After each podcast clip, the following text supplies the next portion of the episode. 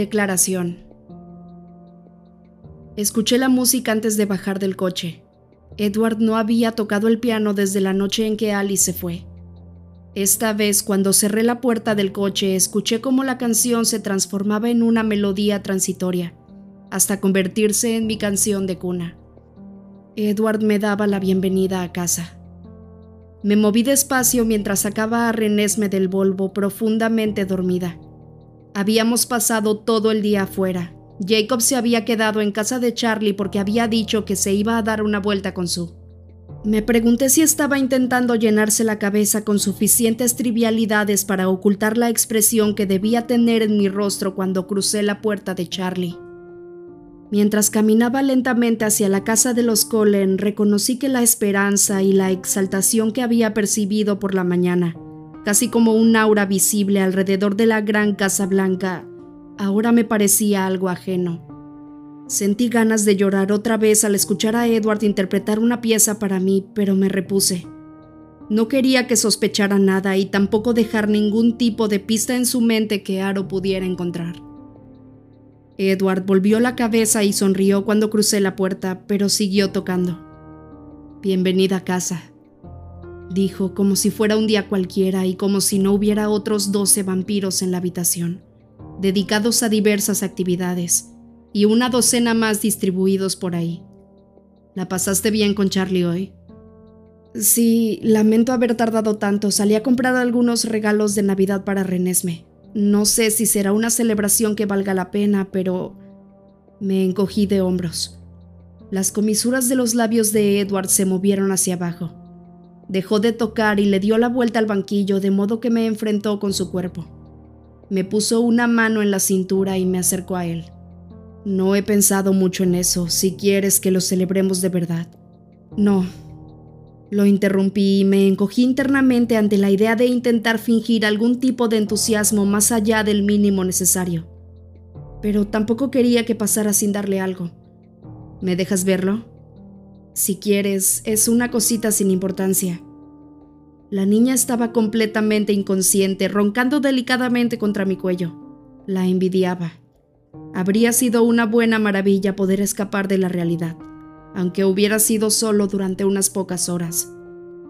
Con cuidado pesqué la bolsita de terciopelo de joyería que estaba en mi bolso, pero sin abrirlo demasiado para que Edward no pudiera ver el dinero que aún traía conmigo. Lo encontré por casualidad en el escaparate de una tienda de antigüedades mientras conducía por ahí.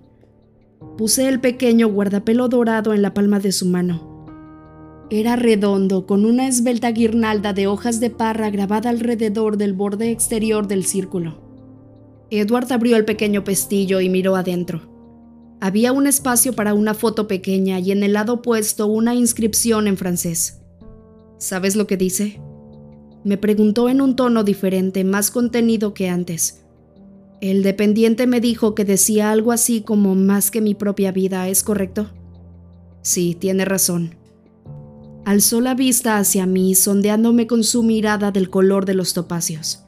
Me encontré con sus ojos durante un momento y después fingí haberme distraído en la televisión. Espero que le guste, murmuré. Claro que sí, repuso él con ligereza, casi con tono casual, y en ese instante tuve la seguridad de que sabía que le ocultaba algo. También estaba segura de que no tenía ni idea de los detalles. Vamos a llevar la casa, sugirió él, poniéndose de pie y pasándome el brazo por los hombros. Yo vacilé. ¿Qué? Quiso saber. Quería practicar un poco con Emmet. Había perdido todo el día en mi asunto vital y me sentía como si me hubiera retrasado en algo. Emmet, que estaba en el sofá con Rosalie y en poder del control remoto de la televisión, claro, me miró y sonrió con anticipación. Excelente, el bosque necesita una buena tala. Edward miró a Emmet con cara de pocos amigos y luego a mí. Habrá tiempo de sobra mañana, replicó. No seas ridículo, me quejé. Precisamente lo que no tenemos es tiempo. Ese concepto ya no existe. Tengo un montón que aprender y... Él me interrumpió tajante. Mañana. Y su expresión era tal que ni siquiera Emmet discutió. Me sorprendió ver lo difícil que era regresar a una rutina que después de todo también era nueva. Pero arrojar a la basura lo que parecía la pequeñísima esperanza que había estado atesorando hacía que todo me pareciera imposible. Intenté concentrarme en los aspectos más positivos.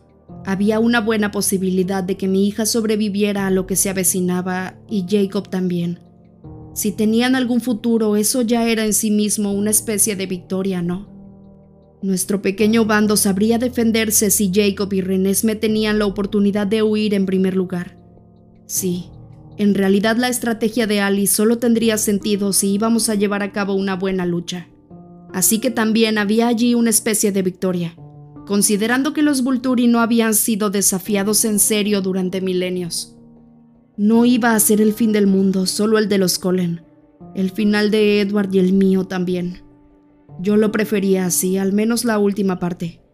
No quería vivir otra vez sin Edward. Si él tenía que abandonar este mundo, yo iría justo detrás de él. De vez en cuando me preguntaba si habría algo para nosotros al otro lado. Sabía que Edward en realidad no lo creía así, pero Carlyle sí. Yo no podía pensarlo por mí misma. Por otro lado, no podía imaginar que Edward dejara de existir en algún lugar o de algún modo. Si podíamos estar juntos en algún lugar, el que fuera, entonces para mí eso era un final feliz. Y así continuó la rutina de mis días, solo que mucho más difícil que antes. Edward, Renesme, Jacob y yo fuimos a ver a Charlie el día de Navidad. La manada de Jacob completa estaba ahí, además de Sam, Emily y Sue. Era un gran apoyo tenerlos allí en las pequeñas habitaciones de Charlie, con sus cuerpos grandes y cálidos rebosando los asientos y llenando las esquinas alrededor del árbol escasamente decorado, ya que se podía ver con exactitud dónde mi padre se había aburrido de colgar cosas y lo había dejado. Siempre se podía contar con los licántropos para que se pusieran en acción cuando se acercaba una lucha sin importar lo suicida que fuera. La electricidad que desprendía su excitación ofrecía una corriente agradable que podía disimular mi absoluta falta de ánimo. Edward era, como siempre, mucho mejor actor que yo. Renés me llevaba puesto el guardapelo que le había dado al amanecer, y en el bolsillo de su chaqueta llevaba el reproductor de MP3 que Edward le había regalado. Una cosa diminuta capaz de albergar 5.000 canciones, lleno con las favoritas de Edward. En la muñeca llevaba la versión Quilliot intrincadamente trenzada de un anillo de compromiso. Edward había apretado los dientes al verlo, pero a mí no me molestó. Pronto, demasiado pronto, tendría que entregársela a Jacob para que la pusiera a salvo. ¿Cómo podía molestarme un símbolo del compromiso en el que confiaba tanto? Edward nos había salvado encargando un regalo para mi padre también. Había llegado el día anterior por correo especial urgente las 24 horas. Y Charlie se había pasado toda la mañana leyendo el grueso manual de instrucciones de su nuevo sistema de resonancia para pesca. Por la forma en que tragaban los hombres lobo, el almuerzo que había preparado Sue debía estar muy bueno. Me pregunté qué aspecto habría tenido la reunión para alguien que la contemplara desde fuera. Estábamos representando cada uno su papel de manera suficientemente convincente. Un extraño había pensado que éramos un feliz círculo de amigos disfrutando la fiesta con la alegría normal de estos casos. Creo que tanto Edward como Jacob se sintieron muy aliviados cuando llegó la hora de despedirse. Me pareció extraño gastar energía en mantener la máscara de humanidad, cuando había tantas otras cosas mucho más importantes que hacer. Me costaba bastante trabajo concentrarme. Al mismo tiempo, esta quizás sería la última vez que vería a Charlie, y a lo mejor era algo positivo que estuviera demasiado aturdida para ser totalmente consciente de ello. No había visto a mi madre desde la boda, pero comprendí que solo podía alegrarme del distanciamiento gradual que había ido produciendo desde hacía dos años. Ella era demasiado frágil para el mundo en el que vivía ahora, y no quería que participara de ninguna manera en él. Charlie era más fuerte. Quizá también era bastante fuerte para soportar ahora una despedida, pero yo no. Había mucho silencio en el coche, afuera la lluvia se cernía apenas como una neblina, justo en la frontera entre el estado líquido y el hielo. Renés me estaba sentada en mi regazo, jugando con el guardapelo, abriéndolo y cerrándolo. Mientras la observaba, imaginaba las cosas que me habría gustado decirle a Jacob ahora, si no hubiera tenido que mantener mis palabras fuera de la cabeza de Edward. Si alguna vez vuelve a estar a salvo, llévasela a Charlie. Cuéntale toda la historia algún día. Dile lo mucho que lo he querido y que no pude soportar dejarlo ni siquiera cuando mi vida humana había terminado. Dile que fue el mejor de los padres. Dile que le haga llegar mi amor a René con todas mis esperanzas de que esté feliz y contenta.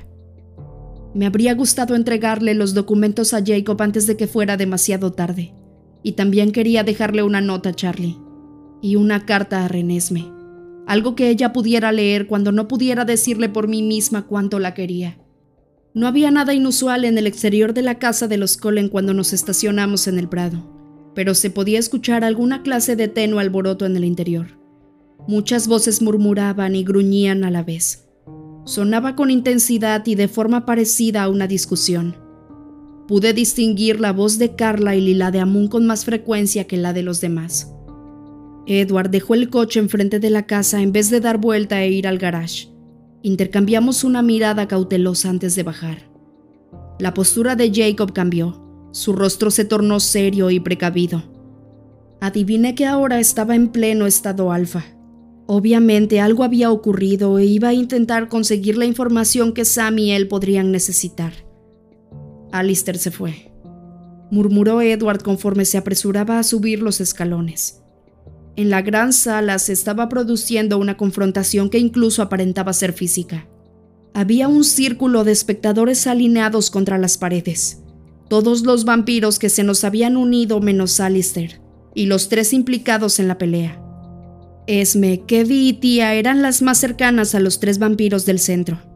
En medio de la habitación, Amun le ciciaba a Carla y a Benjamín. Edward endureció la mandíbula y se movió con rapidez para situarse al lado de Esme, arrastrándome de la mano. Yo apreté a Renesme fuerte contra mi pecho. Amon, si quieres irte, nadie te obliga a permanecer aquí, decía Carlyle con tranquilidad. Me estás robando a la mitad de mi clan, Carlyle, gritaba Amun apuntando con un dedo a Benjamín.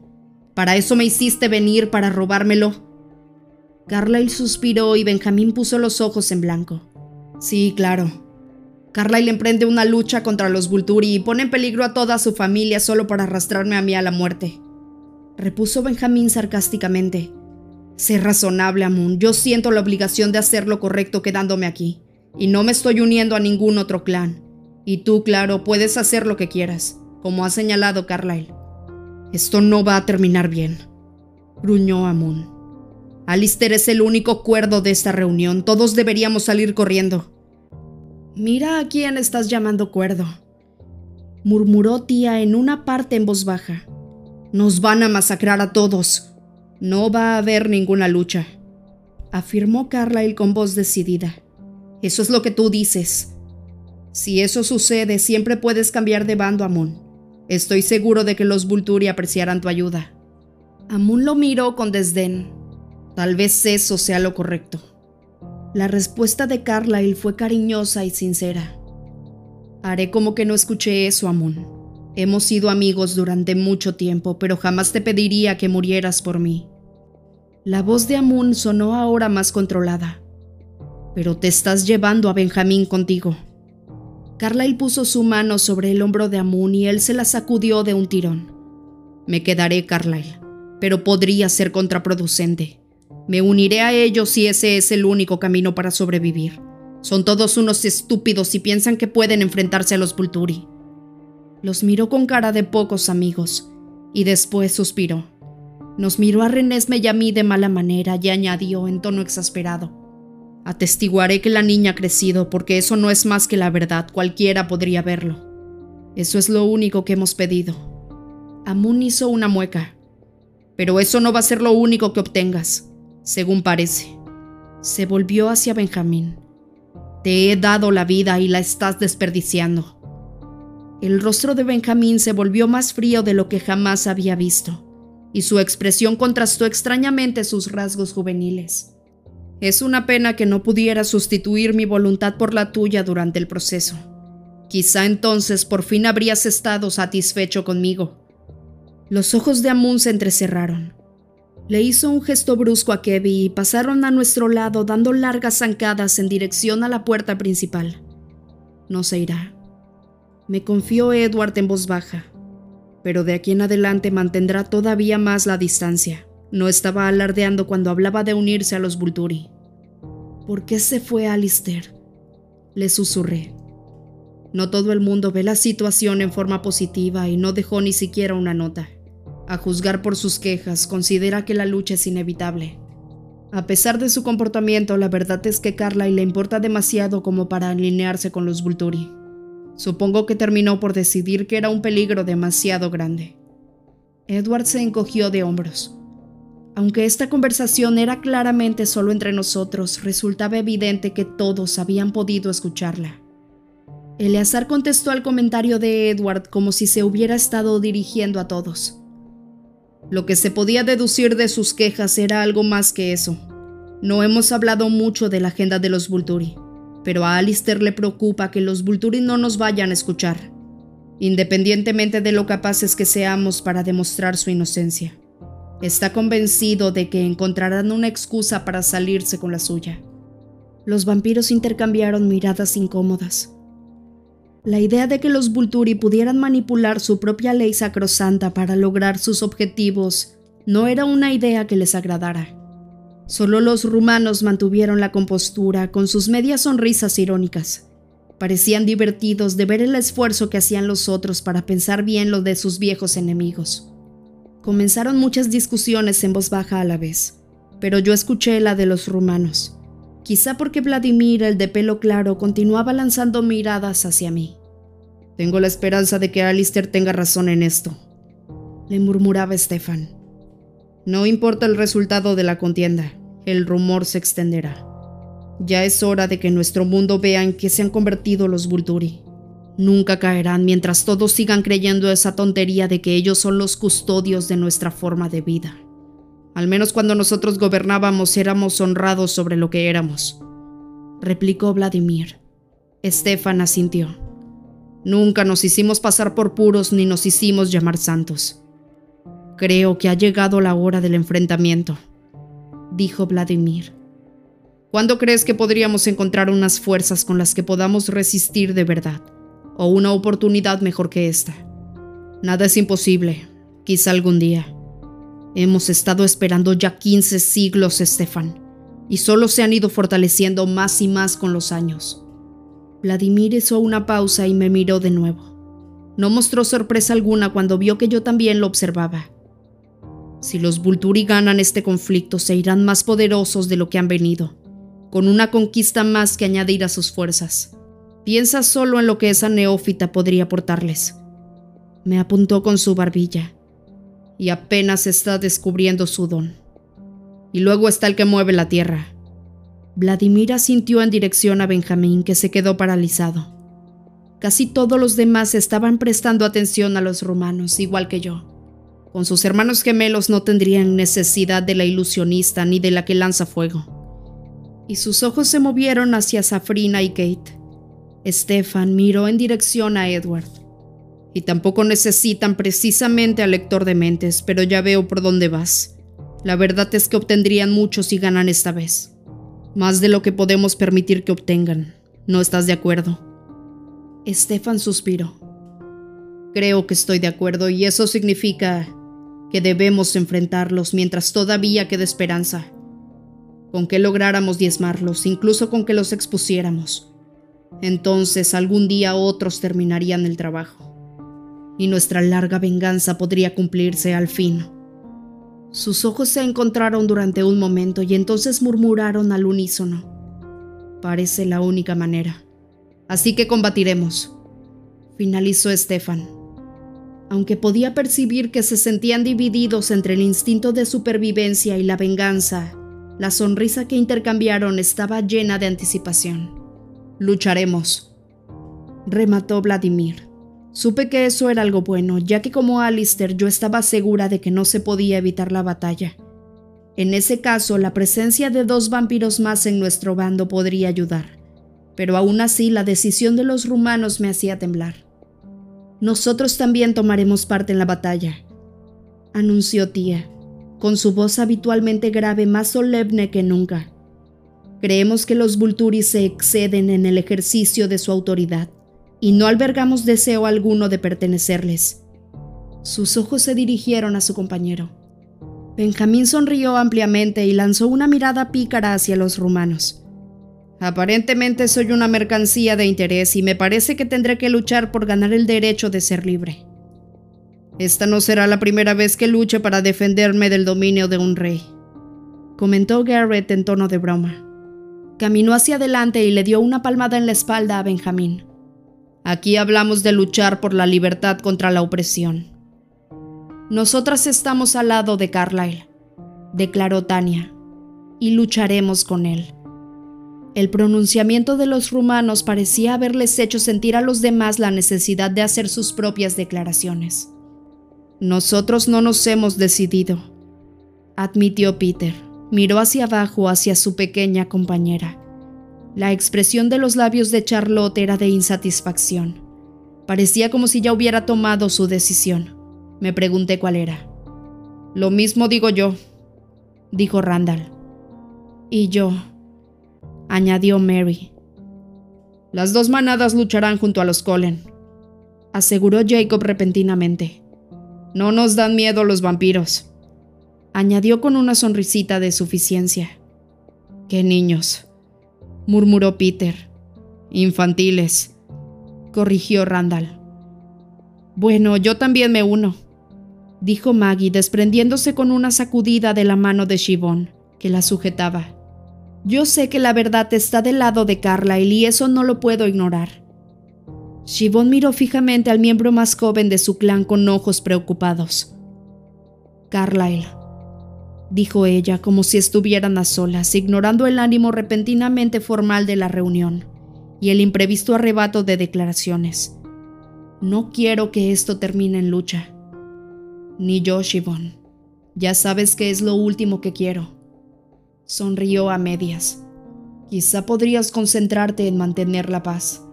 Ya sabes que eso no ayudaría, dijo ella. Recordé la discusión de Rosalie y Carlyle sobre la lideresa de los irlandeses. Carlyle creía que Siobhan tenía un sutil pero poderoso don para hacer que las cosas sucedieran según su voluntad, aunque ella fuera la primera en dudarlo. No hará daño, dijo Carlyle. Siobhan puso los ojos en blanco. ¿Que visualice el resultado que deseo? preguntó ella con sarcasmo. Carlyle sonreía ahora abiertamente. Si no te importa. Entonces no habría necesidad de que mi clan se pronunciara, ¿no? replicó ella, porque no habría posibilidad de lucha. Puso la mano en el hombro de Maggie, acercando a la niña hacia sí. El compañero de Siobhan, Liam, permaneció en silencio e inexpresivo. Casi todo el mundo en la habitación pareció confundido por el intercambio claramente jocoso entre Carla y Siobhan, ya que no se lo explicaban. Ese fue el final dramático de los discursos por esa noche. El grupo se dispersó lentamente, algunos para cazar, algunos para pasar el tiempo con los libros, las televisiones o las computadoras de Carlyle.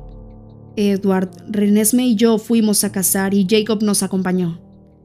Estúpidas sanguijuelas, masculló para sí mismo cuando salimos. Se creen tan superiores. Resopló. Se van a quedar pasmados cuando los infantiles les salven sus vidas superiores, ¿no? dijo Edward. Jake sonrió y le dio un puñetazo amistoso. Demonios, sí, ya lo creo. Esa no fue nuestra última excursión de caza. Todos queríamos cazar cuando se acercara más el momento en que aparecieran los Vulturi. Como el momento definitivo no estaba nada claro, estábamos planeando quedarnos unas cuantas noches fuera. Solo por si acaso en el gran claro, el que usaban para jugar béisbol y que Alice había visto en su visión. Todos sabíamos que vendrían el día en que la nieve cubriera el suelo por primera vez. No queríamos que los Vulturis se acercaran mucho a la ciudad, y Demetri los llevaría con facilidad a donde nos encontrábamos. Me pregunté a quién rastrearía y adiviné que sería Edward, ya que no podía ser yo.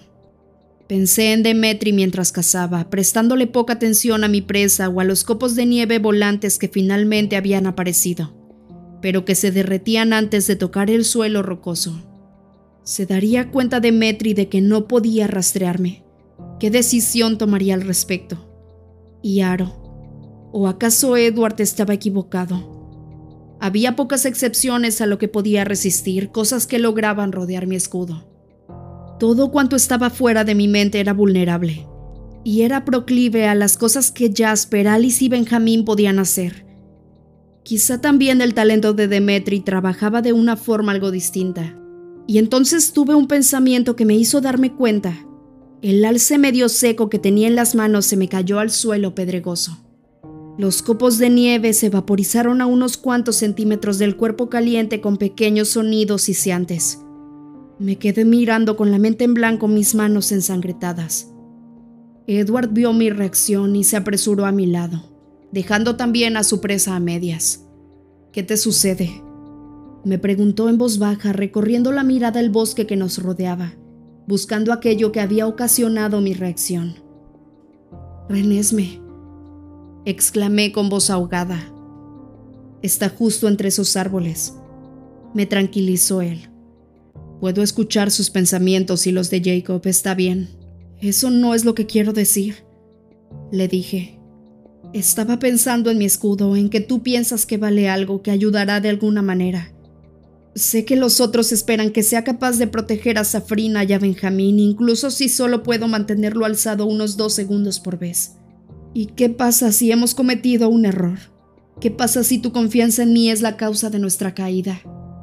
Mi voz se iba aproximando a la histeria, aunque mantuve el control suficiente para conservar un tono bajo. No quería que Renés me se alterara. Vela, ¿de qué hablas? Claro que es maravilloso que puedas protegerte, pero no tienes la responsabilidad de salvar a nadie más. No te estreses sin necesidad. Pero ¿y si no puedo proteger a nadie? Susurré entre jadeos. Esto que yo hago es defectuoso y errático. Va y viene sin ton, ni son, ni razón que lo explique. Quizá no puede hacer nada contra Alec. Intentó calmarme. No te dejes llevar por el pánico y no te preocupes por Alec. Lo que él hace no es diferente de lo de Safrina o Jane. Es solo una ilusión y no puede entrar en tu cabeza igual que yo. Pero Renés me sí sé frenéticamente entre dientes. Parecía tan natural que nunca me lo había cuestionado. Y es que solo lo consideraba parte de lo que ella es, pero pone sus pensamientos en mi cabeza igual que los pone la de los demás. Mi escudo tiene agujeros, Edward. Lo miré fijamente con desesperación, esperando que él comprendiera mi terrible revelación. Frunció los labios, como si estuviera intentando organizar lo que iba a decir y su expresión era totalmente relajada. Tú ya habías pensado en esto hace mucho tiempo, ¿verdad? Le pregunté en tono demandante, sintiéndome como una idiota por todos esos meses en que había dejado pasar lo obvio. Él asintió, con una ligera sonrisa alzándole una de las comisuras de la boca. La primera vez que ella te tocó. Suspiré ante mi propia estupidez, pero su calma me había tranquilizado algo. ¿Y eso no te molestó? ¿No lo ves como un problema? Tengo dos teorías, una más probable que otra. Cuéntame primero la menos probable. Bueno, ella es tu hija, señaló él. Genéticamente es mitad tuya. Solía hacerte bromas sobre cómo tu mente trabajaba en una frecuencia diferente que la del resto de nosotros quizá la de ella también. Pero eso no me convencía. Pero tú oyes su mente con toda claridad, igual que todo el mundo. ¿Y si Alec funciona en una frecuencia distinta? ¿Y qué si... Me puso un dedo en los labios. Ya he considerado todo eso, razón por la que creo que esta teoría es más probable. Apreté los dientes y esperé. ¿Recuerdas lo que Carlyle me dijo sobre ella después de que te mostró su primer recuerdo? Claro que lo recordaba. Dijo, qué giro tan interesante, parece como si fuera capaz de hacer lo contrario que tú. Sí, y yo pensé lo mismo. Quizá también tenga tu talento y lo haya invertido también. Reflexioné sobre el tema. Tú mantienes a todo el mundo fuera, comenzó él. Y ella no deja salir a nadie. Contemplé con vacilación. Esa es mi teoría dijo él. Y si ella puede meterse dentro de tu cabeza, dudo que haya un escudo en este planeta que pueda mantenerla a raya. Eso ayudará. Teniendo en cuenta lo que he visto, nadie puede dudar de la veracidad de sus pensamientos una vez que ha dejado que se los muestre. Y creo que nadie puede evitar que lo haga si se acerca lo suficiente. Si Aro le deja que le explique, me estremecí al pensar en acercar tanto a Renesme al codicioso aro de ojos lechosos. Bueno, siguió él, frotando mis hombros rígidos. Al menos no hay nada que pueda evitar que no se convenza de la verdad. Pero la verdad será suficiente para detenerlo, murmuré. Para eso Edward no tenía respuesta alguna.